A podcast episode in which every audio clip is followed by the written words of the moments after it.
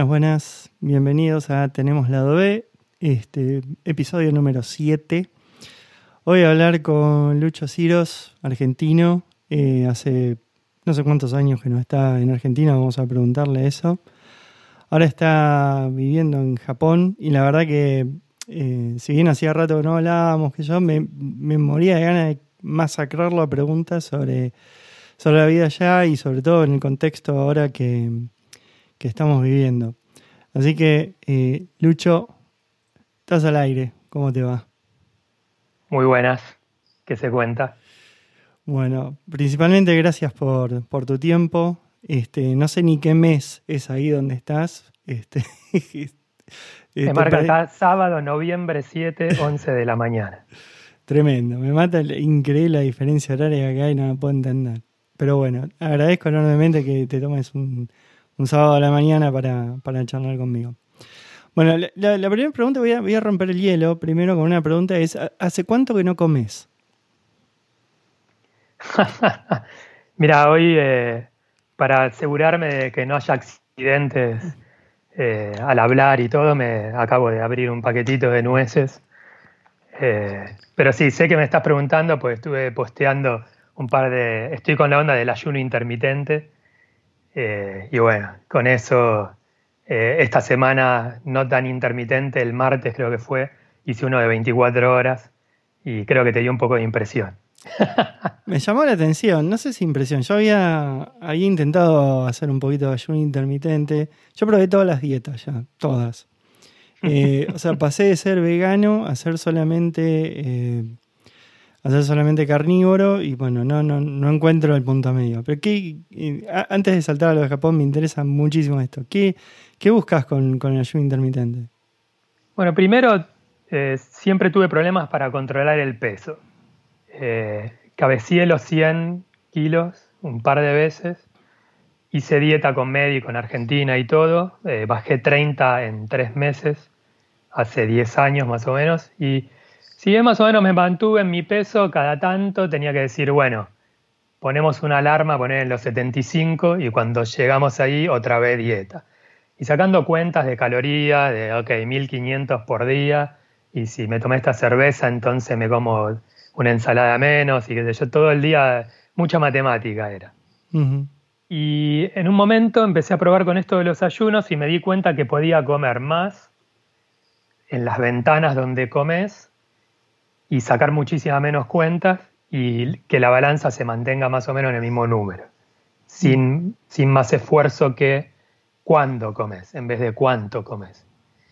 Y eso por un lado. Y por otro lado, em, escuchando a expertos de, del tema de longevidad y de salud, viste, pasado los 60 o 70 años, eh, hay bastantes pruebas con animales y qué sé yo, de que eh, a los animales que los alimentan día de por medio viven, ponele un 30% más, y la etapa, digamos, mala de la vida, quiero decir, más allá del número de años, sino la, vejez mala, digamos, que te puede agarrar a cualquier edad.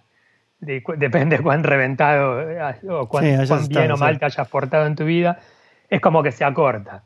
Ponele en algunos de estos, eh, de estos tests que hicieron, por ahí los animales vivían un poquito más o los mismos años, pero las enfermedades típicas de la vejez se daban solamente seis meses o un año en vez de que le duren diez años. Mm. Suponete llevándolos a, duraciones humanas. Entonces, bueno, me fui interesando en todos estos temas. Igual no hay un montón de estudios súper concluyentes, pero hay como bastantes evidencias.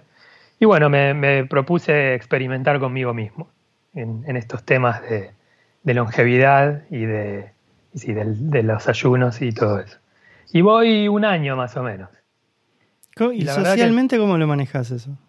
No es tan jodido, porque, bueno, acá la gente eh, come temprano, en general. Si vos, un día que no salís, ponele, si vos terminás de comer a las 8 de la noche, que es una hora más o menos normal, para acá, ¿no? En Argentina arrancamos a las 11 o cosas así, eso es así, pero, pero bueno, 16 eh, horas implicaría que no desayunes nada más.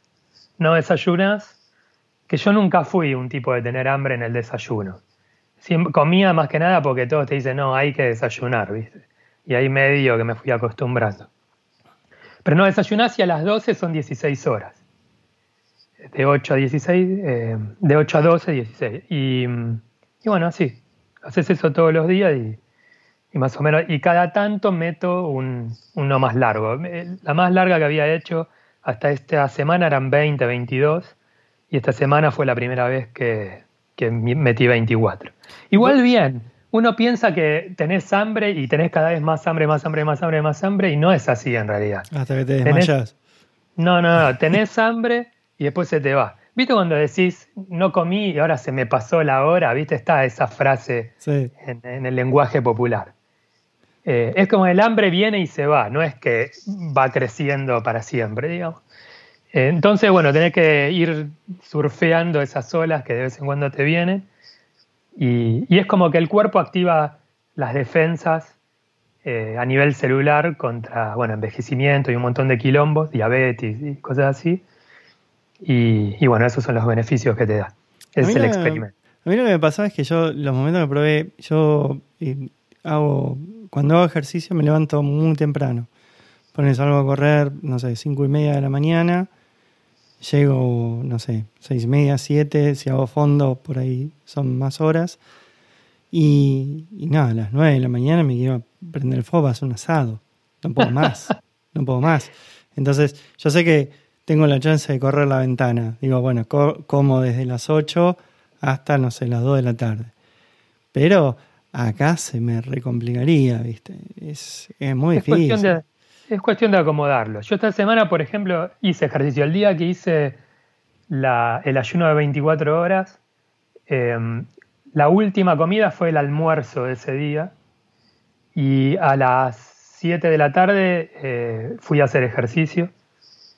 Y, después no comí. No, no, me, es, todo costumbre, ¿viste? Ah, y por la misma costumbre que el cuerpo, ¿viste? Se va eh, acomodando a todo, también tenés que ir cada vez ayunando más, porque cada vez te hace menos efecto también. Como todo, ¿viste?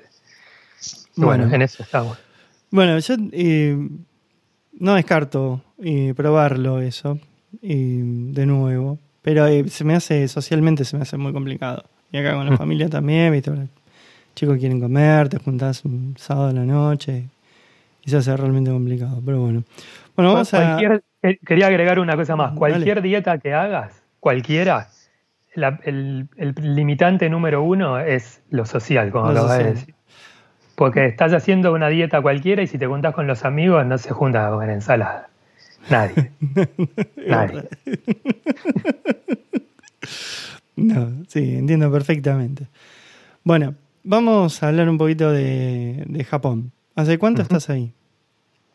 Estoy hace cuatro años. Ahora en diciembre 16 o una cosa así, se cumplen los cuatro años Bueno, eh, ¿cómo, es el proceso para, llegar? O sea, ¿cómo decís, bueno, sí, una cosa es mudarse a, Montevideo siendo argentino, otra cosa es mudarse, no sé, a España, otra cosa es Estados Unidos, Japón. O sea, ¿cómo, cómo haces para decir, sí, dale? Y es eh, por hacerme el original, ¿viste? Porque es muy mainstream irse a California, como, como hiciste vos y otros. O, eh, bueno, y, Uruguay, ¿viste? Ahora está de moda también. Yo me vine a Japón antes de que fuera cool. Después ya van a venir los demás. No, em, fue un poco muchas cosas, pero yo antes de mudarme vine siete veces de viaje a Japón. Ah, manija. Un adicto, un adicto. Esa es la palabra. Em, en una época em, que él viajaba mucho por laburo, empecé a acumular millas. En la época que las millas, ustedes son muy jóvenes y no se acuerdan, pero en una época las millas de American eran muy, muy valiosas. Yo, sí me acuerdo, eh, quiero que lo sepa yo sí me acuerdo. le digo a todos tus oyentes, más que nada. Sí. Eh, Esos púberes. Estos púberes. Más o menos cada dos viajes te hacías uno gratis. Era el valor de las millas de América. Más o menos por ahí. Entonces hice más de dos viajes por laburo, muchos más. Viajaba a Estados Unidos, no sé, tres, tres veces por año fácil. Y hacer eso varias veces y de conocer las ciudades que más me interesaban de Estados Unidos y también estuve por Londres, estuve eh, de Londres, visité, bueno, París y un par de otros lados. Cuando tuve bastantes millas para decir, bueno, viajo gratis, viste, agarro el, globo terráqueo, giro y pongo el dedo donde quiero y me puedo ir, un viaje eso me puedo hacer. Dije, bueno, ¿dónde me voy? Y, la respuesta salió sola, que, era Japón, porque era el país con el que más afinidad cultural tenía de haber visto un montón de anime y, de, esa, de que te llame la atención ese misterio, eso, lo exótico y qué sé yo, de las artes marciales, de, lo que fuera, y de no saber, de, saber que hay un montón de cosas que no sabes, seguro. estaba al tope de la lista, fácil. Y, bueno, me alcanzaban las millas eh, fácil para venir y dije, bueno, voy para allá.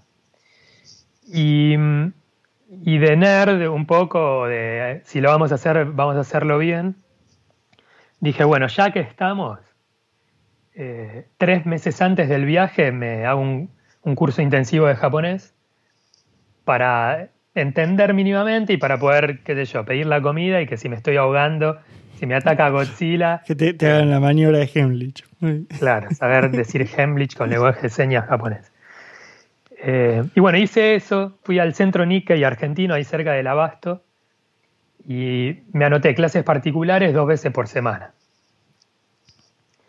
Eh, bueno, estudié a full, empecé a agarrar una velocidad muy interesante de aprendizaje. a mí me gusta mucho estudiar, así que no, viste, no tuve problema de meterme. Y esto del japonés yo lo postergué durante toda mi adolescencia y toda mi facultad y un poco más después también, solamente por el hecho de que sabía que era muy difícil. dije, sí, pero me voy a poner a estudiar y es muy complicado, voy a, viste, chocarme contra una pared en un momento y tienen más de 3.000 caracteres chinos y qué sé yo, y no, no quiero meterme en ese quilombo. Pero bueno, con lo del viaje hice esto de los tres meses y dije, bueno, en tres meses en cuánto quilombo me puedo meter. Me metí, vine y, ese primer día me acuerdo que quedé en encontrarme con un amigo argentino que vivía acá estaba haciendo, estaba de estudiante de intercambio en una universidad japonesa.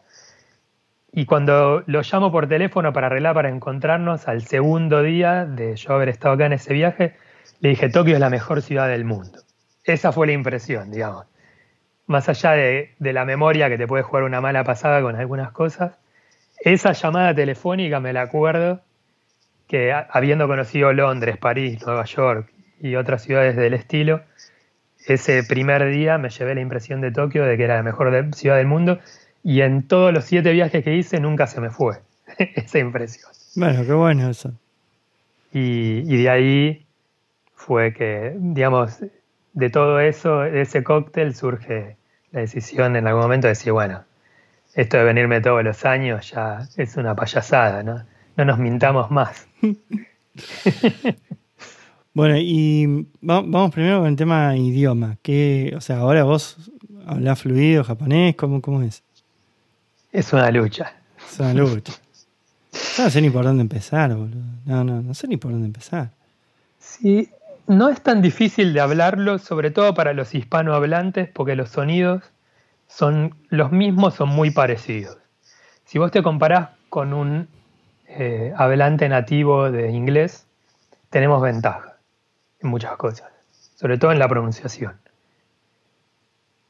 Tienen algún tema con la R y la L, que nosotros también lo tenemos eh, opuesto, pues tiene una R suave después de la N, que nosotros lo hacemos fuerte como sonrisa, ponele. Si yo te hago decir sonrisa, ya tenés que hacer como un esfuerzo y ellos tienen un montón de palabras así.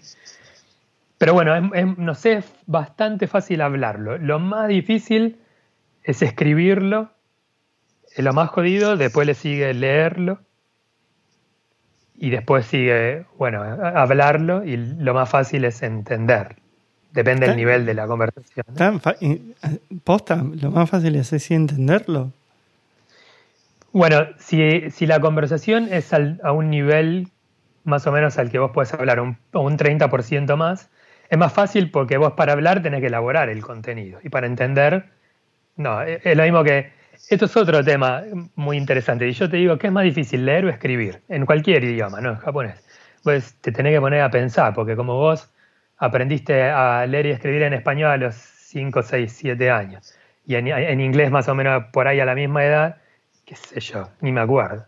Pero cuando tenés que aprender a leer y escribir en un idioma que tiene letras distintas, te das cuenta de que escribir es otro trabajo mental porque tenés que ir a la memoria a decir, bueno, para, este carácter, ¿qué partes tenía y en qué orden lo escribo? Y leer es reconocimiento de patrones, que hasta es difícil de explicar. Vos ves un, patrón y decís, esto es un gato.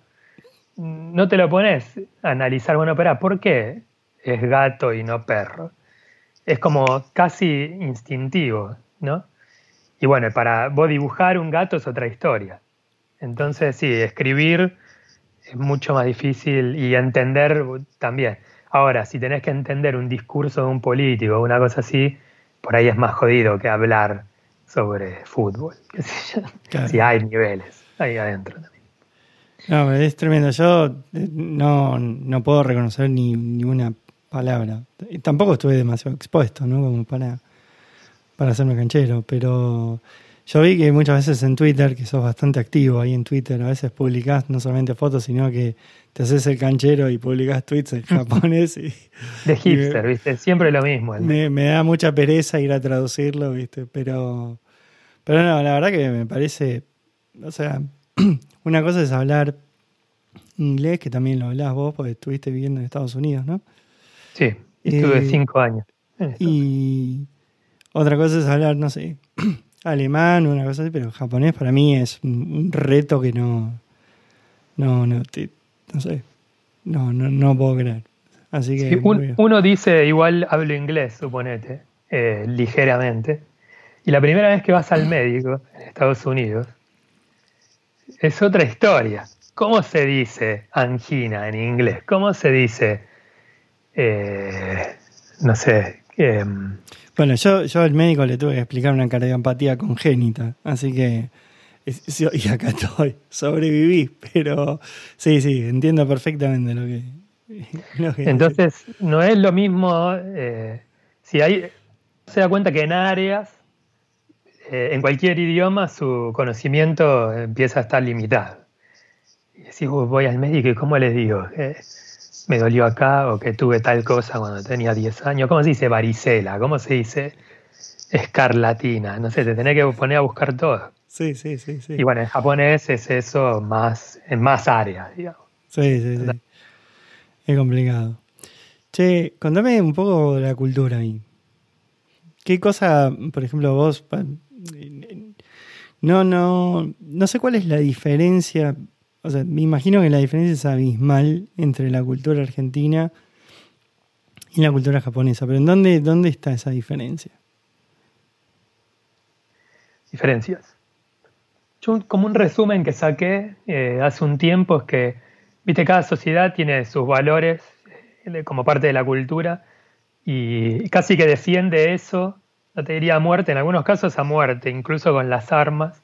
Acá no, eh, pero pero bueno, incluso puede llegar a matar para defender eso, digamos. Y yo pienso que así un poco sacando el resumen en Argentina es la pasión. O sea, vos por la pasión, el fútbol es donde se ve más blanco sobre negro, digamos. Eh, vos podés llegar a matar, no, no vos seguramente, pues sos bastante más racional, eh, pero mucha gente mata por, por, su equipo de fútbol, por la pasión en definitiva. En Estados Unidos se puede discutir más porque también es, un país muy variado, pero casi, no sé si qué te parece, pero para mí es casi seguro la libertad, el valor que ellos tienen como más fuerte, digamos. Pero bueno, me dirás tu opinión. Y en Japón para mí es la armonía. Y eso significa que no hay discusiones, sobre todo con gente que no es de tu familia. Nadie se pelea por nada. Igualito en Argentina. Eso deriva en que si vos vas a un bar o te juntás con amigos o lo que sea y tenés una conversación, jamás se habla de política ni de religión. no existe el tema. Nunca intenté sacarlo y ver qué pasa. A lo mejor te dicen, la verdad que disculpame, pero no tengo la menor idea. Es, como tocar bocina en un peaje, eso. Para que se arme quilombo. claro, ¿qué está diciendo este? ¿Por qué me...? Y eso tiene un montón de, motivos y de consecuencias. Por ejemplo, acá, por ahí uno de los motivos es que acá no se, viste, no hay presidente, hay primer ministro, y no es por voto directo. Eh, lo elige el Congreso y la gente vota sus representantes en lo que sería el Congreso. Entonces es mucho menos personalista, no es un, viste, Trump versus Biden o, no sé, allá Macri versus los kirchneristas o lo, que fuera, ¿no? Ni, les importa. Viste, ahora cambió el primer ministro este año y un día, viste, renunció el que estaba, que era bastante famoso, Ave, por problemas de salud, y al otro día, o bueno, a los pocos días se decidió el otro y pasó un tren, digamos, no, no fue un tema de conversación en ningún... Así, salió en el noticiero, salió el tipo hablando y qué sé yo, pero nadie es... En los bares de Tokio no se juntaron a, cagarse a trompadas porque le gustaba más el anterior o lo que fuera. Bueno, este tema de la armonía y de, y de que te tenés que desacostumbrar, bueno, el deporte también se toca, pero con mucho cuidado, no hay un bueno, hablemos de fútbol y, che, ¿cómo le llenamos la canasta la semana pasada? Eh, siempre, es con, siempre es con mucho remilgo. las conversaciones que pueden llegar a, dar un conflicto se tocan con mucho respeto, con mucho cuidado. Para mí esa es la diferencia número uno con nosotros.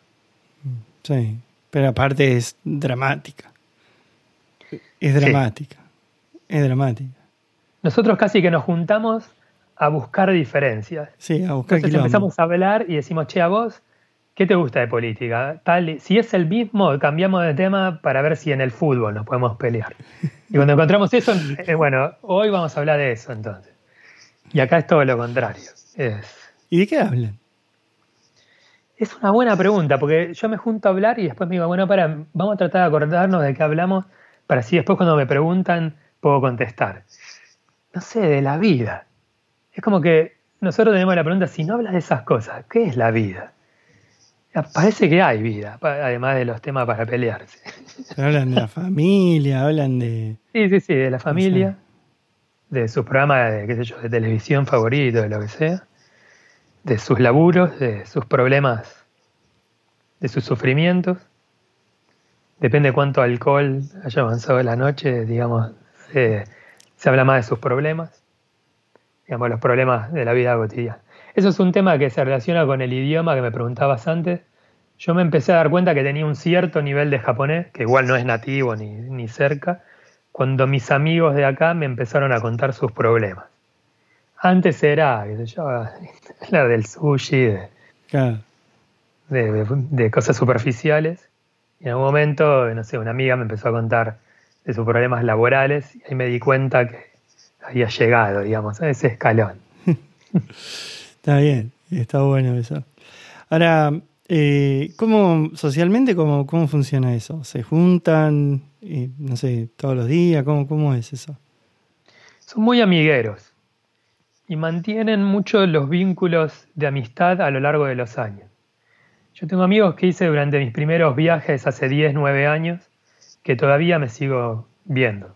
Ahora con lo del virus, bueno, menos, pero, pero sí nos hablamos y, quedamos en juntarnos cuando la situación mejore un poco. Pero sí, son muy amigueros y, nada, sí, se, es bastante normal eh, de decir, che, vamos a comer algo y después a tomar algo y con el agregado de que aparece el que hay mucho, muy presente. Eh, y, yo descubrí que me gusta mucho y, y hago tres, cuatro horas a veces como nada. Cuatro horas de karaoke. ¿Y cantan en, cantás en japonés? ¿Cantás el, Alfredo Casero? Shibauta. Canto en japonés más que nada. A mí me gusta mucho la música japonesa, sobre todo la música de anime, ¿viste? los openings y qué sé yo. Y también, eh, bueno, otro, me gusta mucho el, el rock, eh, como el indie rock y la música under de acá. Y voy, eh, bueno, ahora con el virus no, pero soy de ir mucho a recitales en sótanos y, de conocer a músicos, que también lo, hice en Nueva York mucho, qué sé yo, y también continué acá. Eh, y después, bueno, por presión social, a veces tengo que cantar temas en inglés, porque están todos esperando, ¿sí? Nada, contate un New York, New York, ¿qué te hacen cantar en inglés? Bueno, cada uno tiene sus bandas favoritas, te hacen cantar un Red Hot Chili Peppers y decís, o acá la quedo mal. Un Aerosmith y decís, y ni hablar de un Queen, ¿no? bueno, pero palabras mayores, eh, cantar Queen. Así es, y el karaoke es, eh, está ahí, no te puedes escapar, tenés que cantar. Pero el karaoke, ¿qué sería? El, o sea, el pub para los ingleses. Y tiene el pub también, pero te pasa que te das cuenta que es una manera muy fácil de socializar. Si estás ahí, ellos son tímidos por lo general, ¿no? Pero con la música, la música es mágica, ¿viste?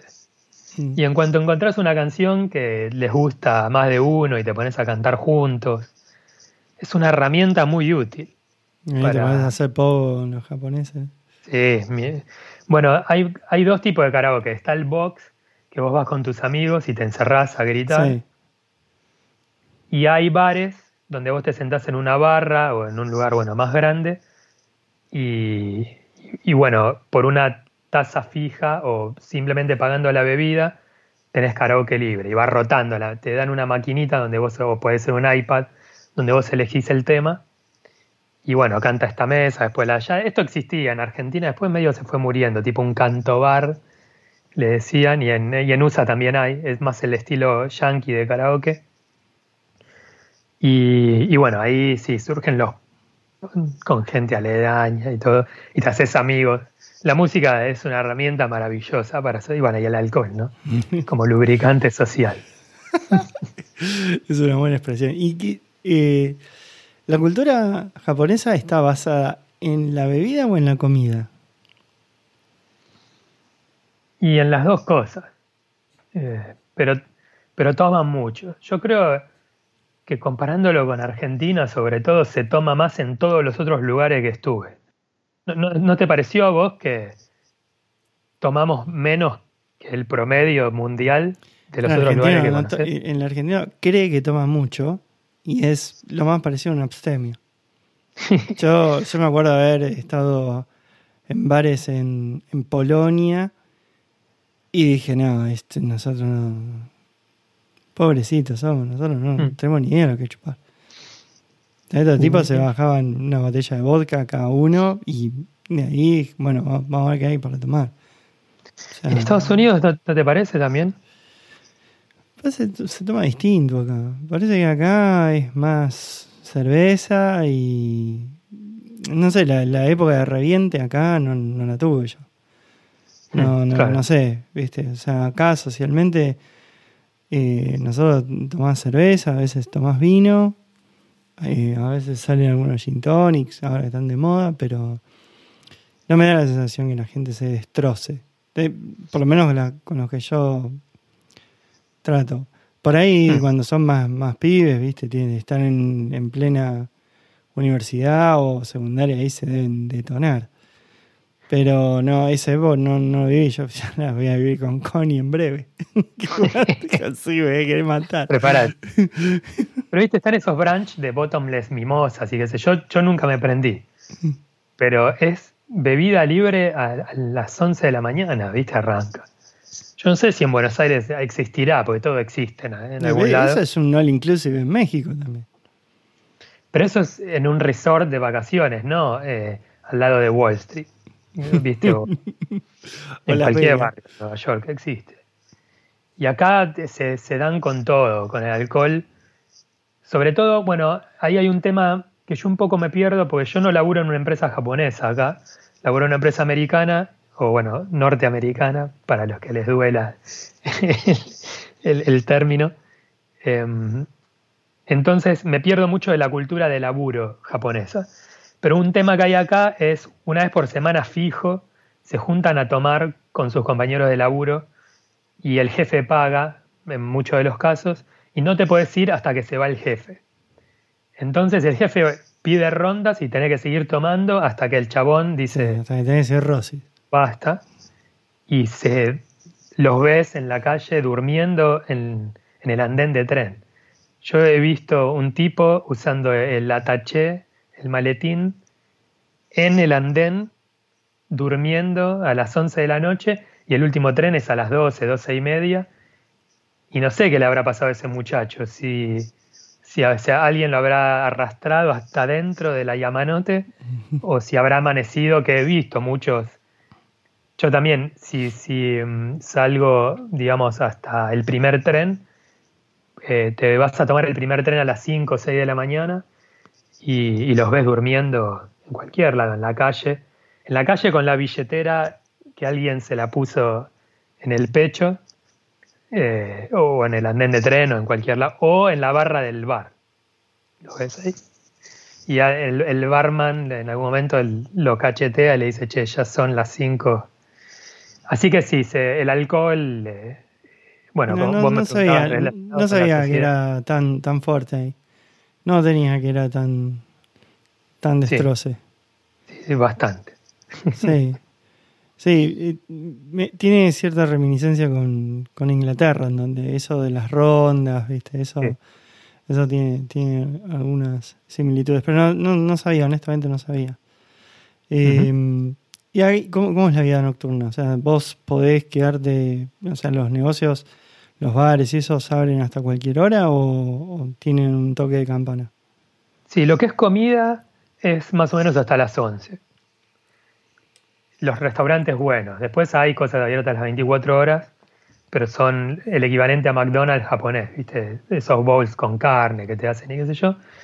Y después hay un montón de bares y de boliches que es, cuyo público es la gente que... Claro, es otro, sobre todo Tokio, pero en casi todas las ciudades existe, está la ciudad de día y la ciudad de noche. Y la ciudad de noche es gigante.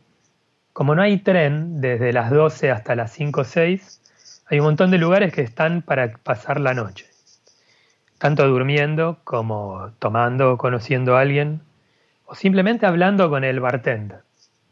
Hay un montón de restaurantes y de bares que vos te sentás a hablar con el tipo o mina, eh, más allá de que hay cabarulos y otras cosas donde hablas con, con otra, donde el entretenimiento pasa a lo mejor por otro lugar. Eh, y son muy comunes, mucho más que en cualquier otro lado. Eh, hay un montón de lugares donde vos te sentás en un bar a charlar, tanto con el, con el que sea el dueño o dueña del bar, como con los otros clientes. Y es como que esa es tu vida social, digamos. Si no te gustan los clientes de ese bar, no vas a ese bar porque sabes que vas a hablar con todos y el tema de conversación es el mismo. Entonces te armás como tu grupo de, de medianoche y más de socializar ahí. Es súper interesante, es una de las cosas que más me gusta. Eh, puede ser karaoke de por medio o no. Pero bueno, el tipo, el dueño del lugar sabe tu nombre, sabe tu cumpleaños, sabe tu vida y te sentás y, y te pregunta sobre tus problemas. Tiene una memoria infinita para acordarse de la gente, de los nombres. Yo mm, a veces me voy a la banquina porque me saluda uno por la calle o en el bar y digo, uh, este tipo cómo carajo se llamaba y ellos se acuerdan todo, todo. ¿Y, eso no, no puede ser también porque vos no sos japonés? ¿Que yo no me acuerdo? No, no, no, que ellos se acuerden tanto. Puede ser, porque ellos se acuerdan de un extranjero y yo me tengo que acordar de 50. Pero bueno, también ver a todos los japoneses como la misma cosa es medio un racismo, ¿no? Una vez que empezás a conocer, eh, no son todo lo mismo. ¿no? No, no, no, no, no lo digo por eso, pero, o sea, a mí me llamó mucho la atención que no, no, no hay mucha gente occidental en Japón. Entonces es nada, o sea, es, es distinto. Y no, no por, por, ser racista ni nada, es porque es distinto. Entonces, este, llama más la atención, sí. Sí, sí, sí. entonces eso, nada, puede ser que sea más fácil para recordar independientemente que por ahí el tipo sea capaz de levantar quiniela clandestina, ¿no?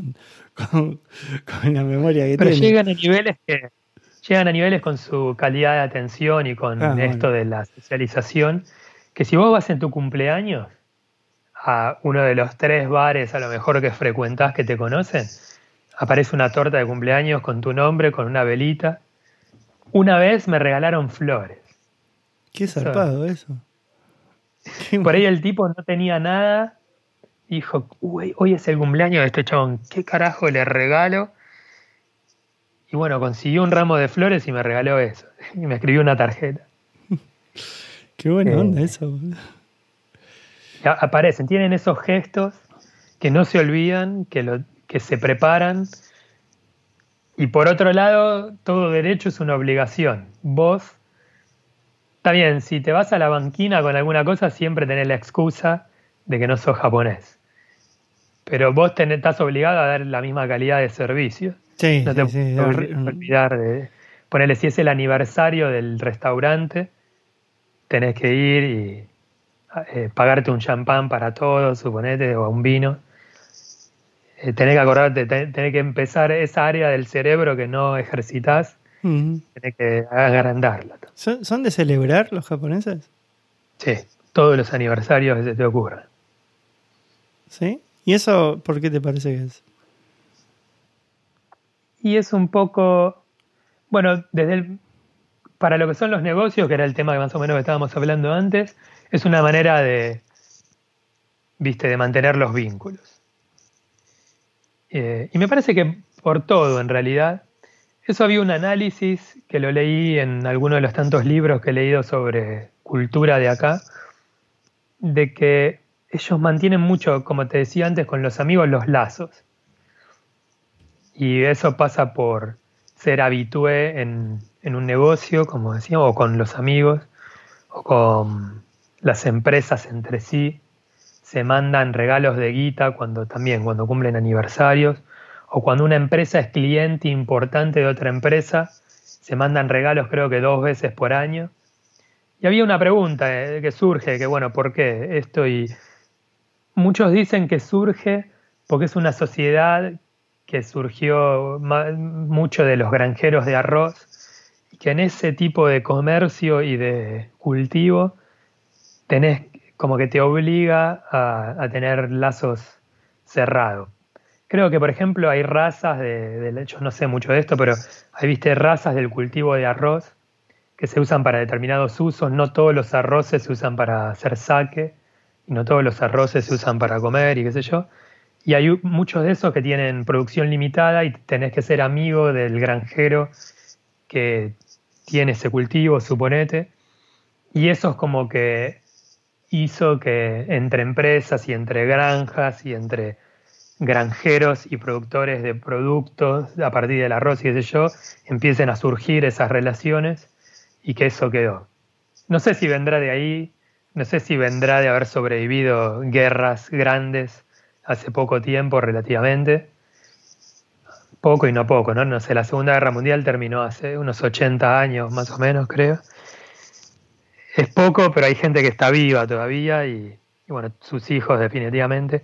No sé, pero, pero bueno, de todo este cóctel habrá surgido que, tienen esto de, los, de mantener y celebrar muy, muy presente. Y te obliga, si vos querés ser parte, a también mantenerlo de la misma manera. A mí me, intriga mucho saber este, todas las consecuencias de, de la Segunda Guerra, cómo, cómo afectaron a la sociedad, porque decididamente, o sea, una locura lo que pasó. O sea, de un día para el otro volaron medio planeta, medio, Japón. Eh, una civilización que ya estaba diezmada con la guerra. Y cómo, cómo arrancan de cero los tipos. Eso, la verdad que me pareció súper, súper impresionante. Y hay, hay, y acá hablo un poco sin saber, pero me da la sensación que hay una cultura del trabajo muy fuerte. Como que los tipos son, o sea, saben que la única manera es agarrando la pala. No, no hay otra. ¿Eso vos cómo lo percibís? Y como la mayoría de los países donde, digamos, que, que es tan alto en el GDP y GDP, o Producto Bruto Interno y Producto Bruto Interno per cápita, Digamos, vos te vas a Estados Unidos, Alemania, Inglaterra y allí se labura. Igual cada país con sus bemoles. ¿no? Eh, Japón es la tercera eh, potencia mundial a nivel de PBI y, digamos, si es un país con alta población, si lo comparas con los dos primeros, no, digamos, tiene un tercio de la población de Estados Unidos y un décimo de la de China, que son el 1 y el 2. Eh, sí, se, se, labura fuerte y lo sufren también. Digamos, si vos lo hablas después de la segunda copa con, con, con los japoneses, eh, tiene un montón de limitaciones y de beneficios de, de estar en, su cultura, ¿no? de laburo. Eh, los tipos se jubilan en la misma empresa donde entraron a laburar cuando egresaron de la Facu. si vos entras a Toyota o Toyota, si la ves argentinizar, Toyota, Mitsubishi, las empresas más tradicionales japonesas, vos entras a los 20 y te jubilas a los 60, 65 en la misma empresa, haces carrera ahí, te enseñan todo Vos en una empresa americana, en la entrevista tenés que demostrar que ya estás al nivel para laburar en esa empresa. Y en una empresa japonesa te contratan más por traits de personalidad, de, decir, bueno, este tipo es honesto, es laburador, es lo que sea, y por afinidad de gustos y, qué sé yo, pero no, la entrevista no es de, bueno, demostrame que ya, viste, ya te sabes todos los algoritmos sabidos y por haber. Ellos te enseñan. Eso es muy paternalista. Eso está buenísimo. Viste, tiene sus pros y sus contras, pero acá es todo muy paternalista. ¿Y eso, genera, ¿eso genera lealtad también? Sí. sí. Mm. Pero por otro lado, la flexibilidad laboral es más baja. Si vos te hartás de la empresa donde estás y te querés ir, está muy mal visto eso también. ¿En cuántas empresas laburaste? Ahí en esta te fuiste al año o a los dos años, ¿por qué? Ya te empiezan a mirar de reojo. En Haití, viste, que nuestro palo dentro de todo se acepta más, pero en otros no tanto. Entonces es medio el pro y el con cultura laboral de acá. Te bancan, no te echan, enseñan, pero si te echan, si te echan, quedas marcado porque ¿por qué te echaran? Si acá no, no se usa. Muchas veces hay reestructuraciones de empresas, sé yo, que, eliminan personal, pero si no es por causa de fuerza mayor, no te echan. Y bueno, después el estrés laboral es alto. Si bien hay mucho, no sé si decir mito, pero si yo te digo Japón, suicidios, lo, lo relacionas, suicidios laborales, lo relacionas, digamos, lo tenés en tu cabeza. Y no es tan así, digamos, Japón no es el país número uno de suicidio a nivel mundial, ponerle US muy cerca. Creo que Japón es el 14, suponete, y usas el 7 o 20. No me acuerdo el número exacto, pero bueno, por ahí. Eh, pero bueno, existe y, es un poco por estas presiones. si vos no estás contento y no te puedes cambiar de laburo o está mal visto, viste, las depresiones empiezan a acecharte, como que no tenés salida. ¿Y eso no, no hay, realmente no hay salida o, o, dentro de las empresas tienen manera de canalizarlo? No, siempre hay salida. Pero, no la pero el tema es si vos sentís que no hay salida. Siempre es la, la presión social. ¿Qué te dice tu familia? ¿Qué te dice empresa X que vos pensás que vas a ir a presentarte y no te va a aceptar porque ya tenés 50 y o la edad que fuera y te va a mirar de reojo. Eh, eh, todas esas ideas son las que te hacen sentir acorralado. ¿no? Yo nunca sentí en ningún lado que no tenía salida. Siempre pienso, bueno, me voy a vivir a, Tailandia y no sé, lo que sea. Yo nunca pienso que nunca me voy a sentir acorralado así. Pero el tema no es si la tenés o no, es si sentís que, que tenés salida o no. A eso de, de Me imagino que llegar a la conclusión de que no la tiene. Eso de sentirse acorralado y encontrar salida, ¿no? ¿no te parece que es parte de los genes argentinos? Puede ser. De, la cultura del rebusque, digamos. Sí, sí, porque vos sabés que yo lo noté, lo noté mucho acá. Acá, laburando acá, en donde había gente, viste, que ya estaba, no te digo, eh, giving up, pero ¿viste? decimos, bueno, pará, podemos hacer esto, podemos hacer esto. Y me, me da la sensación que eh, el argentino está tiene el ADN de sobrevivir y eso en realidad hace que encuentre salidas.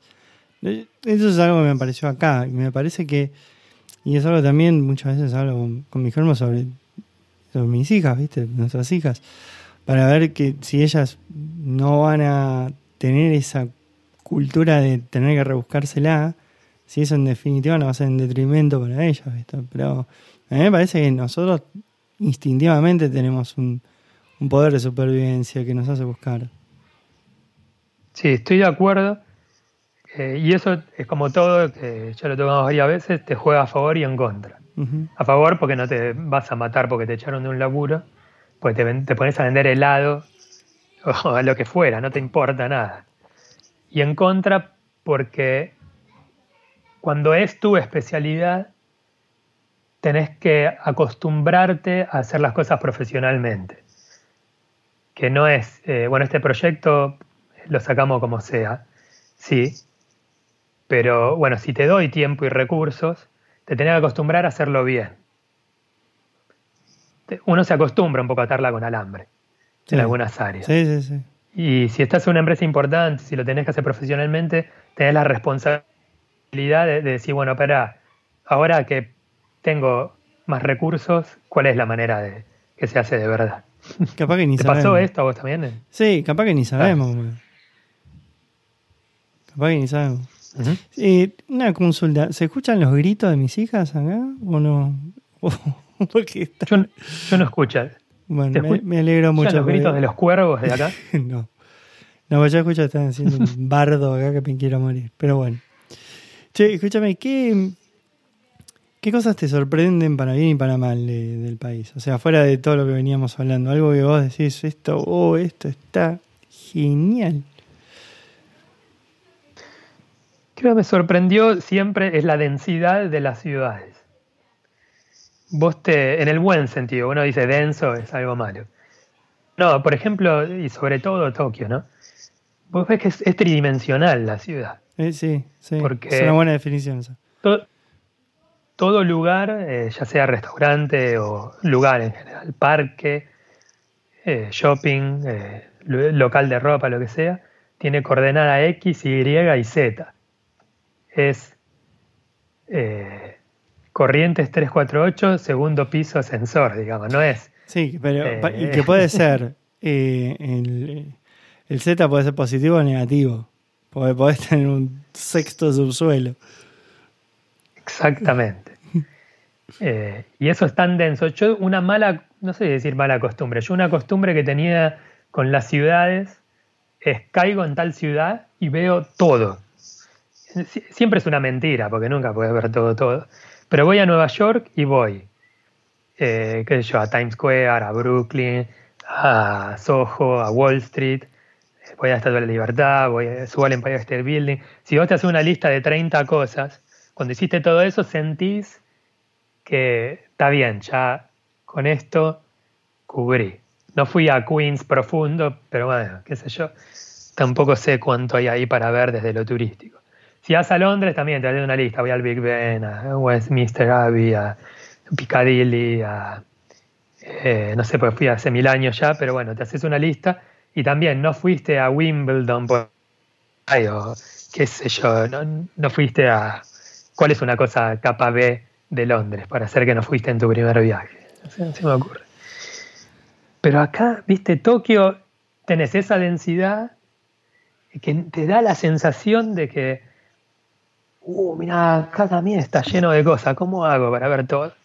Y además que Tokio no tiene un centro, viste, tiene como 10. Sí, y cierto. cada uno tiene eh, un millón de cosas para hacer.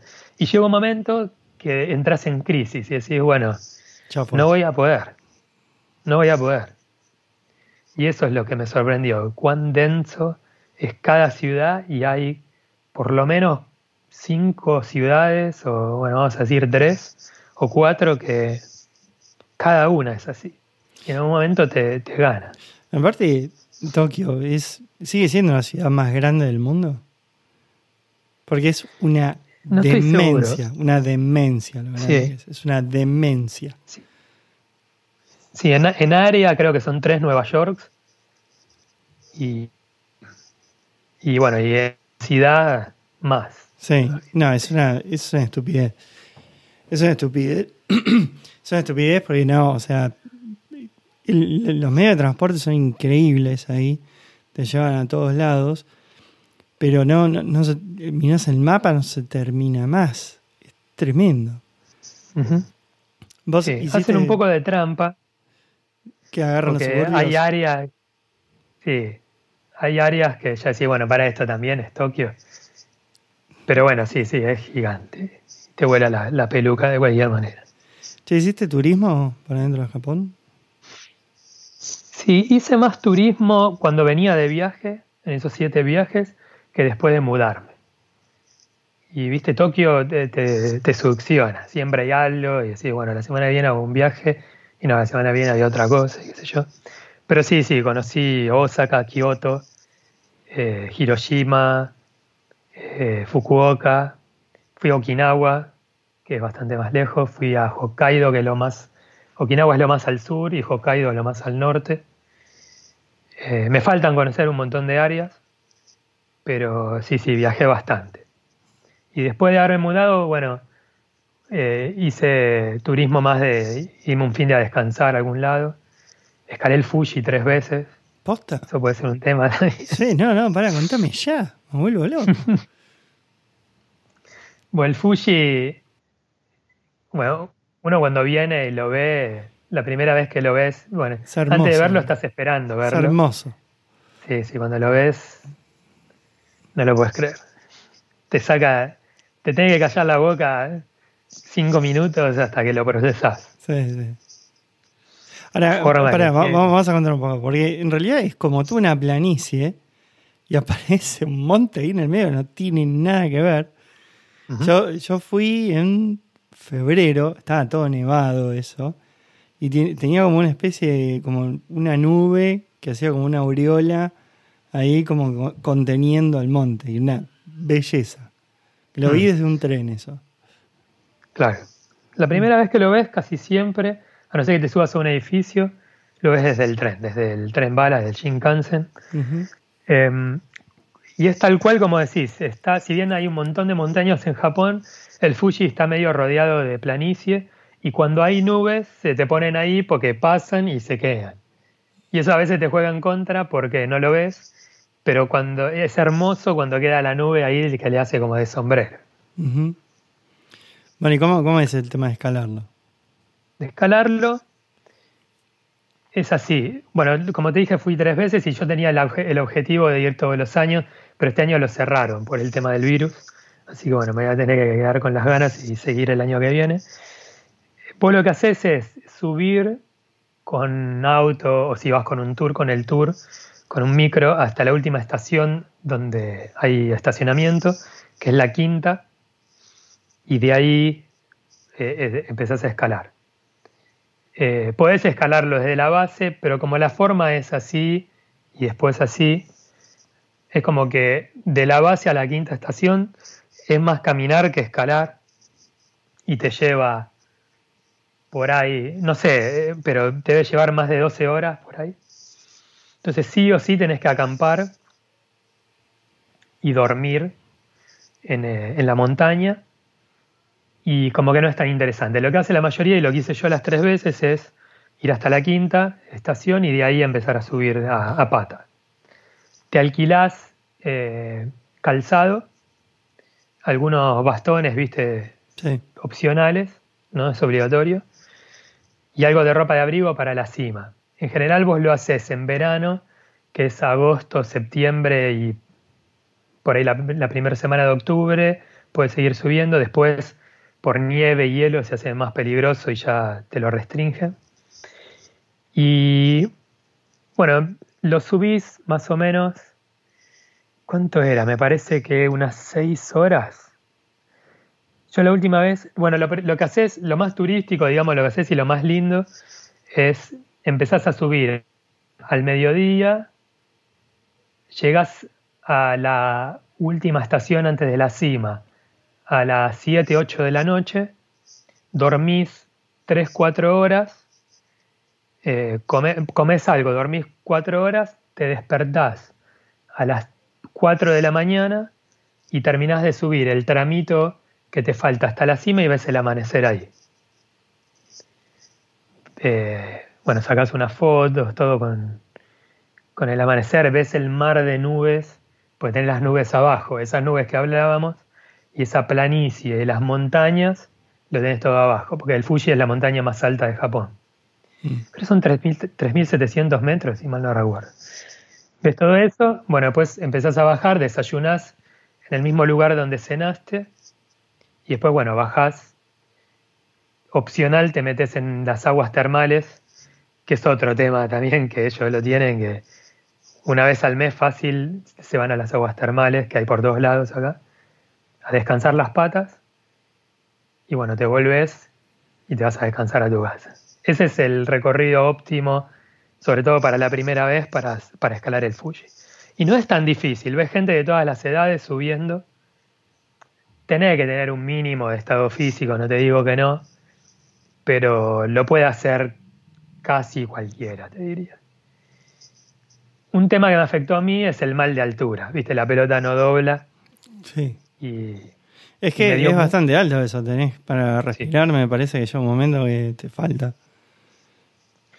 Sí, a mí no me pasó que me faltara el aire tanto, igual sí, ya a los 2000 metros ya empezás a ver que estás respirando un toque más agitado y decís, ¿por qué? Si acá me senté a descansar. Pero bueno, eso más o menos se mantiene. No me pasó que me faltara el aire, pero sí un dolor de cabeza inmanejable y unas ganas de vomitar también inmanejables. Y como te corta los sistemas primarios de supervivencia, digamos vos escalando consumís más o menos mil calorías por hora. O sea, lo que quemás en una hora Claro, lo que me quemas en un día, en un día normal, casi lo quemas en una hora de, trepar. Mm. Entonces tenés que seguir morfando para, para no desaparecer. Pero cuando no podés comer, porque te da náuseas, eh, te corta el sistema primario de supervivencia. O sea, ¿qué haces? ¿Frenás o seguís sin comer? O comes con la arcada, digamos. Eh, entonces ahí se te complica. Eso se me complicó muchísimo. Me acuerdo lo que me pasó es en ese parate que haces para dormir, em, duermo media hora y de repente me despierto. Digo, ¿por qué no puedo dormir si nos acostamos? Igual las condiciones en las que dormís en esa cabaña son las menos. Eh, bolsa de dormir en una habitación común con 100 otras personas sudadas de haber trepado hasta ahí y roncando y todo es lo menos, ¿no? bueno, no, va a haber un Hilton ahí en ese. A 3.000 metros de altura, ¿no? Pero, pero bueno, es lo menos. Y ya hace frío ahí, imagínate. Se podría entender por qué no dormí, pero bueno, no podía dormir, no podía dormir. Digo, ¿por qué carajo? Me levanto y me di cuenta que la cabeza me hacía así. Y, no, y bueno, estaba lo menos, lo menos, lo menos. Voy al comedor y veo que esto lo hice con un tour la primera vez. Veo que había tres otros chabones del tour de 20, tres, conmigo cuatro, no lo podíamos manejar, el mal de altura, y estaban los tres yanquis sentados en, las mesas esas del comedor con la cabeza así, en la mano, los tres. Y fui y me senté al lado de uno y estábamos los cuatro así. Si a Chavo también te ve la cabeza, me da la pregunta. Sí, sí, no doy más. Che, ¿qué vamos a hacer? ¿Seguimos los últimos metros? Y yo quiero subir, porque imagínate, llegás hasta ahí, nadás hasta la mitad y te volvés, ¿viste? No te vas a ver en la orilla. Eh, no quiero volver, pero no hay más, boludo. No, no me puedo mover, vomito en cualquier momento. Y que sí, que no, qué sé yo. Y dio, uno de los pibes era un militar que estaba estacionado en Okinawa. Y, tenía eh, drogas, no drogas, tenía eh, ibuprofeno fuerte, digamos, de más de 600 y me dijo, mira, yo cuando falte una hora para que, sigamos escalando, si sigo así, me clavo uno o dos ibupros y una lata de coca y que sea lo que Dios quiera. Y yo decía, ¿qué hago? ¿Sí o no? Porque tenés el estómago destruido y, viste, si te pones a tomar droga y cafeína, decís, a lo mejor el estómago me dice basta. Y bueno, no daba más y dije, bueno, dame lo que tengas. Adentro. Y en un momento, a, los 20 minutos que lo hice, la cabeza me hizo... Se me despejó y dije, bueno, listo. Ahora, eh, ahora nunca. Y bueno, imagínate, de noche con la luz acá. Em, eh, seguí y escalando me dio medio de vuelta, pero bueno, la luché, la luché, la luché y llegué. Y vos te imaginás ahí mirando el sol y meditando y la paz y qué sé yo, pero no, 10 grados bajo cero, con la cabeza en la mano, eh, pero bueno, con la satisfacción de, de haber llegado hasta ahí. ¿Te pasó las tres veces eso? Sí, las otras dos veces subí solo, totalmente solo, sin tour. Y lo que hice es decir, bueno, para, para acortar el sufrimiento, primero con el ibupro en el bolsillo. Sí, llevabas un, una mochila sí, sí, ya con la experiencia. Sí, y, y segundo, eh, para cortar ese sufrimiento hice la, la, de Bielsa, ¿viste? Con la que hacen todo. Ahora River, que, ¿o quién fue? No, Argentina, Scaloni, eh, fue dos días antes, ponele. Te llevaste un Viagra. no, no, Viagra no llevé. Pero lo que hice fue, bueno, ese, en vez de hacer mediodía, dormir y continuar durante la noche al amanecer, dijo, el amanecer ya lo vi, lo que hago es, arranco a las 5 de la mañana, trepo durante la mañana, hago cumbre al mediodía y bajo hasta las 6 de la tarde, o 5, lo que fuera, y me tomo el último o uno de los últimos colectivos de vuelta hasta la estación de tren y vuelvo a mi casa y al otro día voy a laburar. Entonces, y lo hice un miércoles, suponete, para que, porque el fin de semana va más gente. Eh, y bueno, hice eso. Igual, en los últimos 500, 600 metros estaba así. Pero, pero sí. Eh, me pasó las tres. ¿Y querés volver a hacer eso? Sí, sí, sí, es un escarnio, pero es como correr una maratón, es ese tipo de desafío. Mm. Es una demostración a vos mismo de que estás vivo y de que todavía podés. ¿Cuánto dormís después de eso? ¿O qué comes cuando.? Porque uno, cuando yo, por ejemplo, corro, voy muy lento, yo termino de correr una media maratón, me, te pedís dos pizzas, ponele. Pero ahí, ¿qué, vamos a switchar un tema de comida ahora. ¿Qué, qué, ¿Qué hacemos con la comida? Hay muchos negocios eh, en, los trails y te hacen sopas de miso con carne de cerdo, con qué sé yo. Venden snacks, nueces y papas fritas. Como estás quemando tanto, puedes comer cualquier porquería, porque el cuerpo lo, transforma en energía al toque. Entonces, cuanto más grasoso y más hidrato, mejor. Espera, ¿no probaste con los geles? Sí, pero con este tema de que tenés el estómago revuelto, esos gustos medios químicos, llega un momento que no me los. Igual no te bancas nada, pero eso tampoco. y sí, sí, es muy jodido. Si te hace mal, la altura, eh, no sé qué recomendarte, la verdad. Ahí vi, te, enchufas un, algo a las venas y, y vas tirando, sí, no sé. Bueno, vamos al tema Morphy. O sea, eh, me imagino que hay también una adaptación a eso, porque, o sea, no es solamente sushi. Que, y hay otra cosa que me llamó mucho la atención, y es que yo no vi japoneses con sobrepeso. Me o sea, me imagino que la dieta que hacen, a pesar de que comen un montón de arroz, eh, el resto no, no, no, no sé, no consumen otro tipo de carbohidratos, no sé cómo hacen. Hmm. Pero no, no, no es una, una sociedad obesa. Acá, bueno, es salís a la calle y encontrás gente que pesa 300 kilos. Pero eso, ¿cómo, cómo, cómo te afectó? Es presión social para mí, más que nada. Yo vine acá con todos los pesos. Vine con 100, con 90, con 80, con 70. Y ya si tenés un poco de sobrepeso, todos ya te dicen, oh, mira qué gordito que está. ¿En serio? No sabía eso. No se dejan estar, se cuidan. Y después, en cuanto a la dieta, sí. Eh, tienen comida. Si querés engordar, engordás. Porque tiene un montón de comida rica, tienen comida a las 24 horas. Y, o sea, si, si tenés debilidad por, por, morfar, te va a pasar. Para mí es más cultural que otra cosa. Mm. Y las porciones son más chicas también. Si vas a un restaurante, ah, depende de dónde vayas, pero en general son porciones chicas. Y en general comen bastante variado. Tenés que tener en cuenta también que no es lo mismo comer en un restaurante que comer en, sus casas. Y en sus casas los platos son muchos platos chicos. Mm. nunca comen un plato de fideos y ese es, la comida. Son tres o cuatro platitos, ponele un, plato de pescado, una ensalada de, con algún vegetal, una sopa y un cosito de arroz, ponele, con algas. Y así, viste, vas picando y te llenas de otra manera. Mm.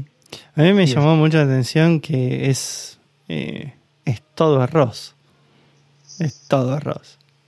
Eso me, realmente, o sea, me acuerdo, eh, creo que en un drugstore o algo así, en donde decía, bueno, incorporá tu, no sé, calorías matutinas y era algo de arroz.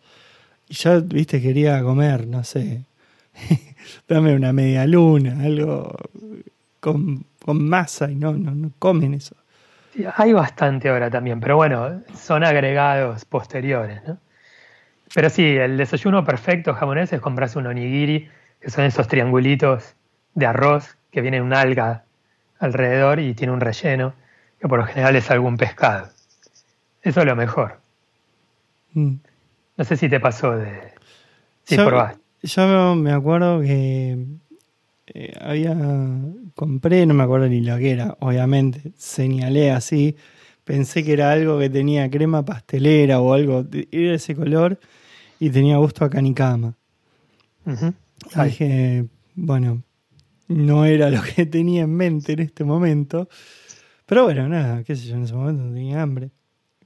Hablando de comida, es una aventura eso de ponerse a probar bebidas y comida, las dos cosas. Sí. Si vas por poco tiempo, yo sugiero a todos los que están escuchando que tomen agua. no experimenten. ¿Llevaste chasco? No, no, no, no, porque yo. Eh, en el momento que fui, yo mayoritariamente tomaba cerveza. El saque no me gusta, nunca me gustó. Eh, por más que lo probé varias veces, no, nunca lo pude pasar, con lo cual eh, todas las fantasías del saque no. Nada.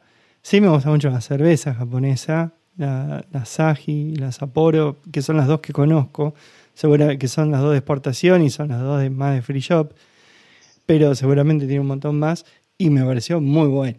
Muy, muy buena. De hecho, en Narita, en el. en el boliche de Admirals, que tenés American Airlines, tiene una chopera de Asahi. Eso me pareció. Dice, oh, the shit is cool. Yo creo que la cerveza es bastante, yo creo que la cerveza esa es bastante normal, pero te la sirven muy bien. Te la sirven a la temperatura perfecta y las máquinas tienen una trampa que es, en vez de tener que calcular la espuma, tienen modo cerveza y modo espuma. Entonces te sirven todo el vaso con modo cerveza y te sirven el último cachito en modo espuma. Entonces te sirven la temperatura justa y la cantidad perfecta de espuma.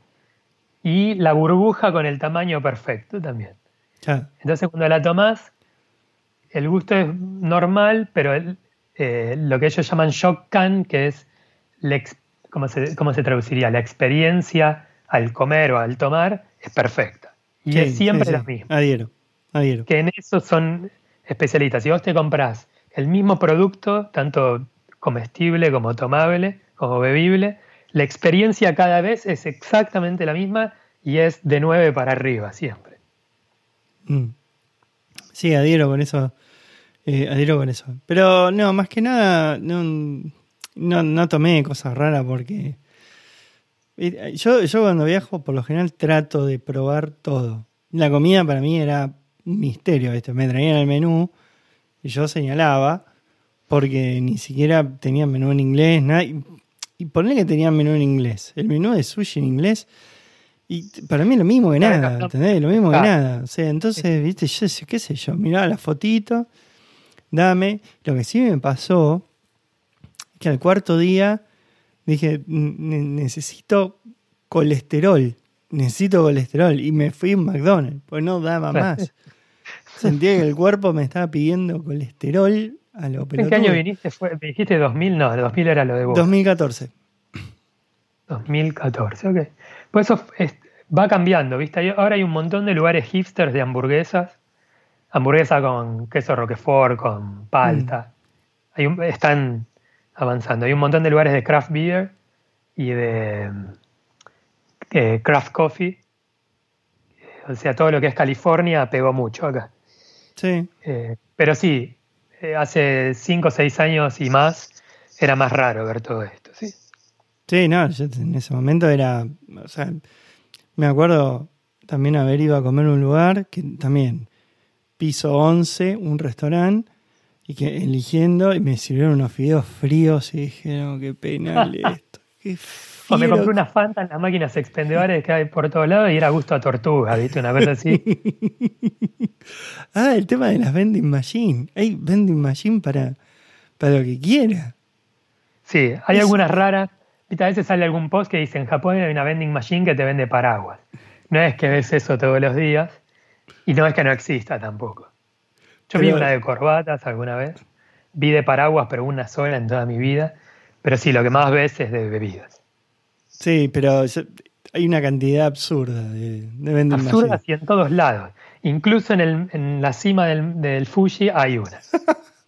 Y hay un repositor que. ¿Pero quién la estoquea eso? Una vez puede, claro. sube con una máquina a estoquear esa máquina.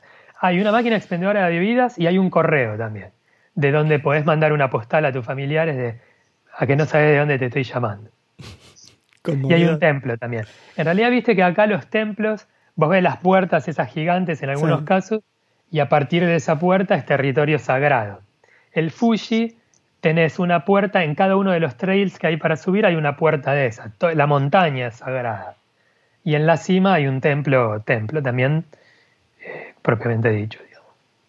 también, eh, cuando, vas, cuando llegas ahí cerca de la cima y ves las puertas y ves la, eh, el templo, es una experiencia también imposible. Perdón que volví de la comida y las máquinas expendedoras al Fuji. No, no, está muy bueno eso. la verdad que yo cuando fui no, fui muy informado sobre, sobre el monte Fuji. No era podido subirlo porque fui con un estado físico deplorable, nivel Pero aparte te saca tres días, porque te saca un día de ejercicio y un día de recuperarte. No puedes al otro día ir a Shinjuku a caminar. No, no puedes.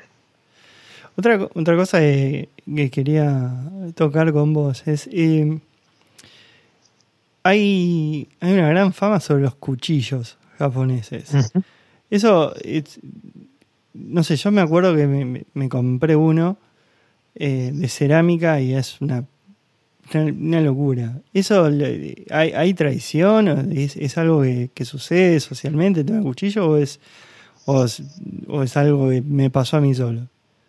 Yo lo relaciono con el tema de que ellos no cortan en la mesa. El cocinero corta, nada más. Porque después comen con palito. Entonces todo tiene que ser o blando. Cuando llega a la mesa todo tiene que ser o blando o tamaño bocado. Entonces, suponete cortar una milanesa de cerdo, tac, tac, tac, tac, tac. Eh, o un sashimi, ¿viste? Sin fallas. Tiene que tener un cuchillo muy filoso Además que, bueno, lo puedes cortar con un palo también, pero te vas a accidentar. El cuchillo filoso lo que te permite es, viste, más seguridad. Eh, dice, lo he escuchado alguna vez que la mayoría de los accidentes de que te cortas un dedo es porque no tenés el cuchillo eh, bien afilado. Mm. Para mí viene un poco por ese lado. Después vos lo sentás a comer un churrasco o un muslo de pollo en la mesa y no saben qué hacer con el cuchillo y con el tenedor. Claro. le das un tramontina y un, tenedor y le das un pollo entero y no saben qué hacer. Sí, bueno, una, de las anécdotas era. Eh, me preguntaban ahí, ¿viste? ¿Cómo va? ¿Qué sé yo? Y dije, no, no vi un cuchillo. No lo vi. No, o sea, no lo vi. No uso cuchillo acá, o sea, ya fue. Igual te acostumbras rápido, ¿viste? A los 3, 4 días ya estás comiendo como si nada. Sí, sí, sí. Aparte ya, ya venía comiendo yo y no, me costó. No, no me costó. Lo que sí es que llegó un momento que es medio raro.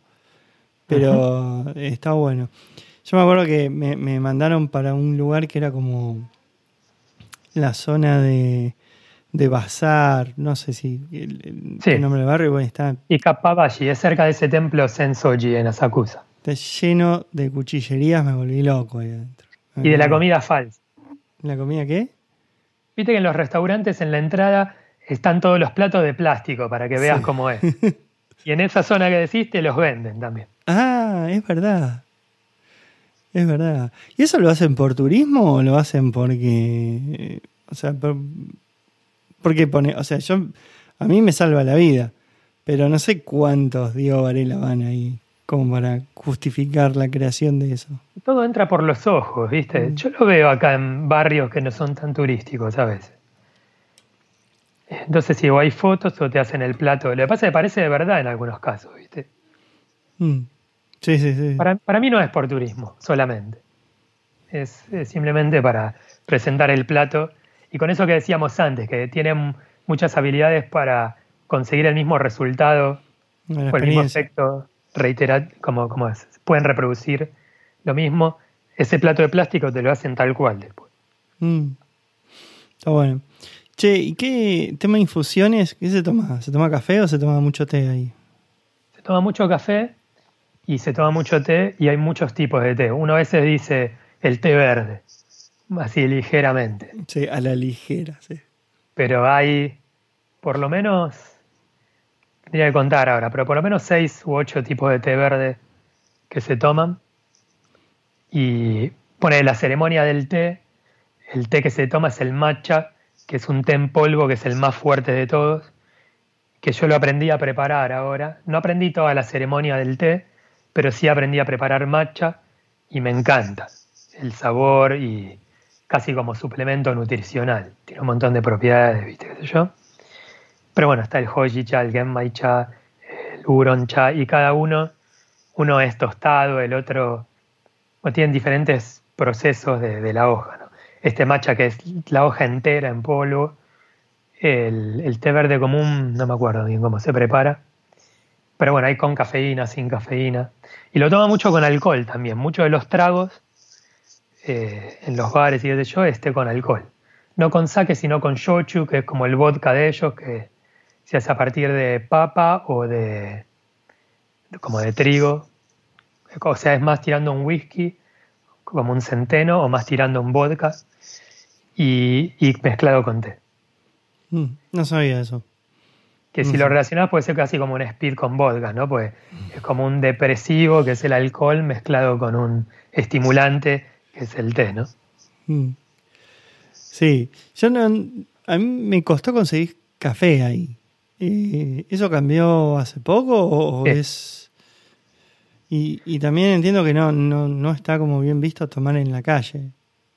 Está, está mal visto tomar y comer en la vía pública, pero al mismo tiempo te ponen las máquinas expendedoras por todos lados y vos te compras un café caliente, porque hay máquinas de frío y de caliente. Te compras un café y no te lo tomás, te lo llevas a tu casa, vas caminando y cuando llegas, que ya está frío, no sé cuál es la manera correcta de hacerlo, pero, pero sí, no, no toman la vía pública. Y café sí, hay mucho, cambió recientemente y hay mucho craft coffee. Vas a las cafeterías eh, más eh, caras y tenés granos de café de África, de, viste, de Tailandia, de Vietnam, de Mm. Perú, y tenés para elegir. Hay mucho de eso, pero es reciente, sí.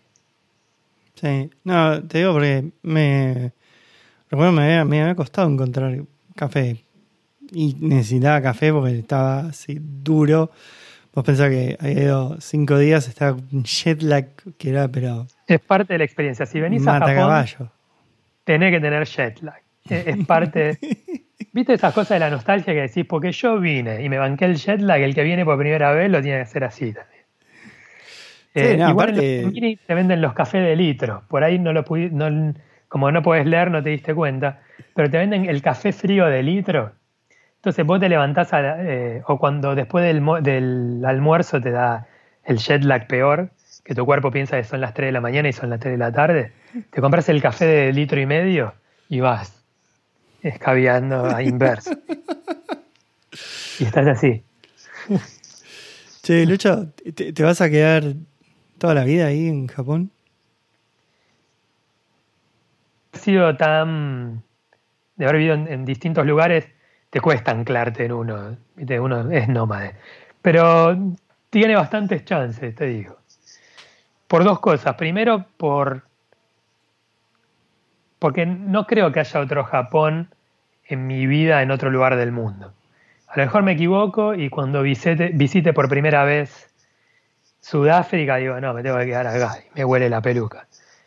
Pero lo que sentí la primera vez que vine acá es difícil que, para mí que lo vuelva a sentir en otro lugar. Entonces, por afinidad, pienso que, es mi lugar. Y, más poéticamente, digamos, como contribuir a un lugar o como criar hijos en algún lugar, que no tengo, pero si decís, bueno, si yo tengo hijos, me gustaría tener hijos yanquis, hijos argentinos, culturalmente, ¿no? Y no me jodería para nada contribuir a esta sociedad. Desde el punto de vista de trabajar y pagar impuestos acá, por ahí devolver algo socialmente, ya sea enseñar inglés. Di cursos de programación para chicos un par de veces, pero ahora hace mucho que no. Pero lo que sea, vivir acá es contribuir un poco. Y y dejar legado acá, ya sea hijos o lo que fuera. Eh, me parece una cultura que si bien está más en extinción que, o en decadencia que en explosión, digamos, por el tema que tienen de, que no se reproducen lo suficiente, eh, que de todas las culturas que conozco es a la que más me gustaría contribuir. Migratoriamente, ¿cómo, cómo es? ¿Es complicado, por ejemplo, para un argentino ir? ¿Cómo, no es fácil, sobre todo comparado con Estados Unidos, que es súper difícil. Eh, si vos sos un profesional, tenés un título y te ofrecen laburo acá, te lleva un mes sacar la visa, es por 5 o 6 años y la puedes renovar para siempre. No tenés ningún drama. ¿Vos podés sacar ciudadanía? Sí, para la ciudadanía tenés dos caminos. O vivís 10 años acá mm. y después la podés tramitar, o con ciudadanía te quiero decir permanent residence, lo que sería la green card en Estados Unidos. ¿no? tener que sacar más visa. Entonces, bueno, 10 años y después la tramitas. O hay un sistema de puntos por el cual si vos tenés 70 eh, puntos o más durante 3 o más años, el requerimiento de tiempo son esos 3 y después el resto, bueno, ¿Y esos puntos que son? ¿De sutura? ¿De qué, qué puntos? De sutura. No, sumás por edad, si tenés menos de 40, ahí no suma más. Después sumás por eh, tener un título, si tenés bachelors, que es lo que sería un título normal universitario, sumás, me parece 10 o 15. Por un máster sumás 10 más, por un PhD sumás, no sé, 10 más. Sumás por, hay un examen oficial de japonés, dependiendo del nivel que tengas, sumás más. Yo rendí el anteúltimo, o sea, del difícil, el, el más difícil no lo di, pero el siguiente sí, sumo por eso, y por sueldo también sumas, y no me acuerdo por qué más, pero bueno, de todo eso tengo los puntos suficientes. Digo. ¿Vos podés votar?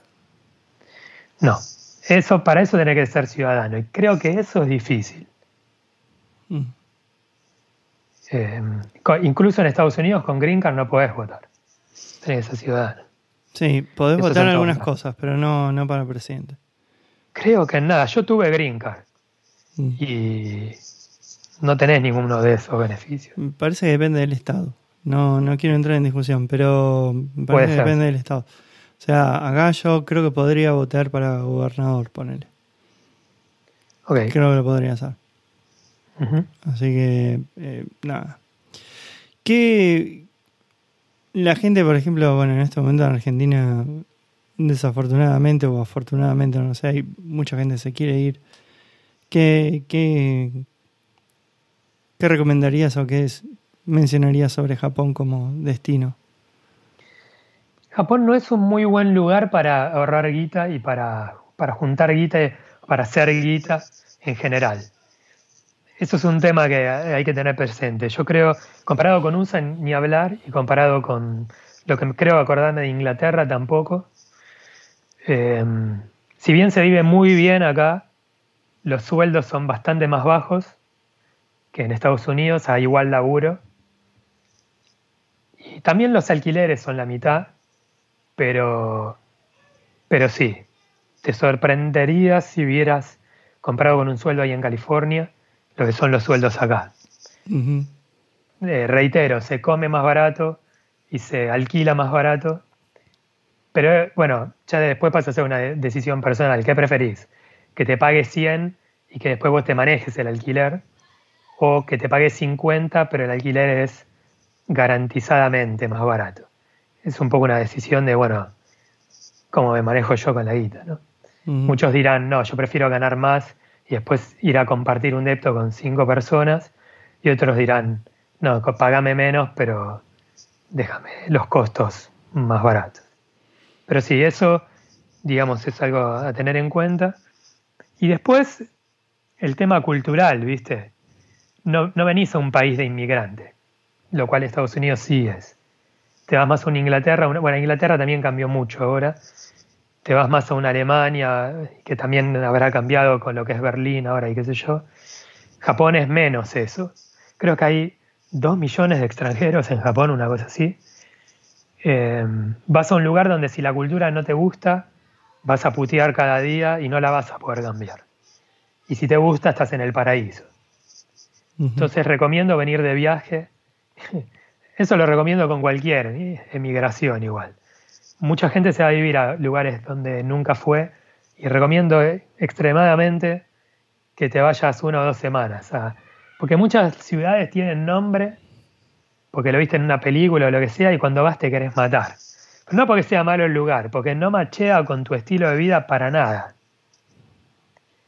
Entonces recomiendo fuertemente si considerás Japón para venir, por más que te haya visto todos los animes o todas las películas de Kurosawa, venite dos semanas y hacer reconocimiento de campo. Sí ¿Cómo, o sí. ¿Cómo es insertarse en el sistema ahí? Es fácil hasta cierto punto, pero te chocas con el idioma. Hay muchos formularios que no están traducidos y te tenés que amacar. Y con, nunca me sentí discriminado en nada, de, nadie, de persona a persona, pero ahí te discriminan los sistemas. Por ejemplo, la mayoría de los deptos, los dueños son empresas, no son personas, y tienen política de que no se los alquilan a no japoneses. O te tenés que conseguir un garante japonés. Y no hay tu tía. Digamos, no lo puedes solucionar con guita, con nada. A mí me gustó un depto para alquilar mi plan A y tuve que ir al plan B porque le dije, mira, te pago 100 dólares más por mes. Eh, consultaron y me dijeron, no, política de empresa, ¿Es japonés o con garante japonés? Y yo si bien tenía amigos, no tenía tanta confianza para decirle, che, me salí de garante. Porque eso significa que si no agarpás, tiene que agarpar. Sí. Tu amigo. Claro. Si bien yo sé que no me voy a atrasar, hay, un, una distancia ahí, ¿no? Sí, sí, sí. Entonces, bueno, tenés que venir, si no sabes el idioma, te tiene que hacer palanca tu empresa con darte soporte para alquilar, darte soporte para para ser persona tenés que tener dos cosas, tres cosas. Celular, cuenta de banco y dónde vivir, ¿no? Y de dónde vivir implica tener gas y electricidad y agua. Ayuda mucho si tu empresa te ayuda a abrir cuenta en estas cinco o seis cosas clave. Mm. También. Eso. Mm. Yo, mm, a mí bueno, vos, vos viviste bastante acá en Estados Unidos. A mí el primer año, teniendo en cuenta eh, las nenas que tenían que arrancar colegio, que enganché toda una parte de taxes y este, todo, todo lo que implicaba el social, meterse con la parte de jubilación, es para mí, yo tardé un montón en insertarme. Sí. Para mí fue re complejo. Eso es lo número uno que uno no sufre cuando va de turista a un lugar.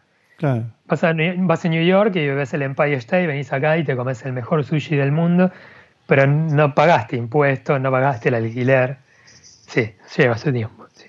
sí, y cosas, me pasaron cosas cuando en su momento vi en Inglaterra, que tenés, este, tenés que pagar una licencia por ver tele. Y me lo terminaron me, lo, me, lo, explicaron los pibes ahí, ¿viste? O es gracioso que digas eso porque acá también existe. claro, pero esas cosas que son inimaginables. Y me acuerdo que una vez me, me apareció una carta que decía, si no pagas la licencia, entramos a tu casa y nos llevamos los bienes que haya por esa guita.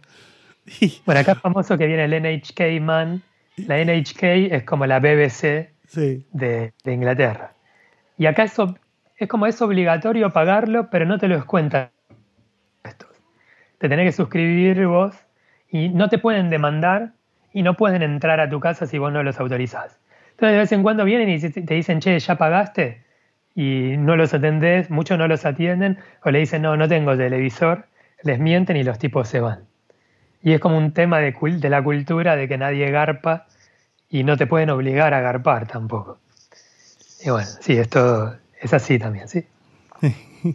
lo, más gracioso es que en ese momento yo no tenía tele. O sea, era, era real que no lo tenía, que no tenía. Pero bueno.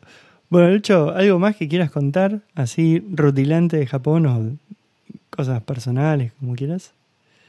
Yo creo que estamos bien. Eh, recomiendo, como dije antes, que vengan. Eh, es un lugar alucinante. Es un lugar único en el mundo. Y, creo que no hay manera que te decepcione. Yo conozco, no sé, 50 personas que vinieron y a todos les fascina. Nadie que me diga, no, fui, pero la verdad no. Man, me, dio lo mismo. A todos se llevaron algo.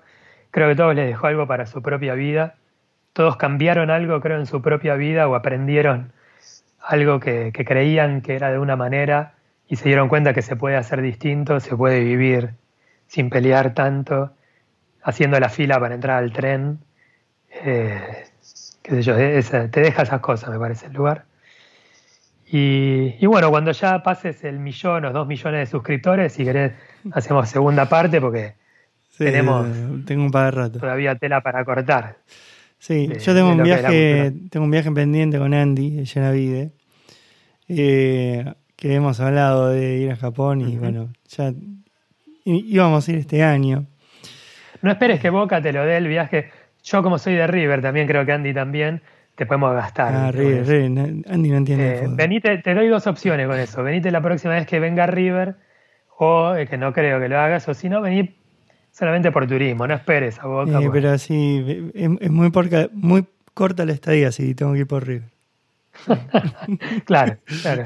Después te llena. Yo vine a verlo cuando, cuando vinimos en 2015 y con, la final con el Barça de, Neymar, Suárez y Messi, fuimos con vaselina en el bolsillo con mis amigos. bueno, pero pudiste ver uno de los mejores Barças. Y después me quedé, no te digo festejando, pero me fui con los hinchas del Barça a ver el himno del Barça y todo eso, porque no me lo iba a perder tampoco. bueno, Lucho, te agradezco enormemente eh, tu tiempo, súper interesante toda la movida esta de Japón que estás contando. Y seguramente en algún momento te voy a visitar cuando se arregle el mundo. Dale. Sí, te mando un abrazo, viejo. Un abrazo para vos también. Chao, chao. Chao, chao.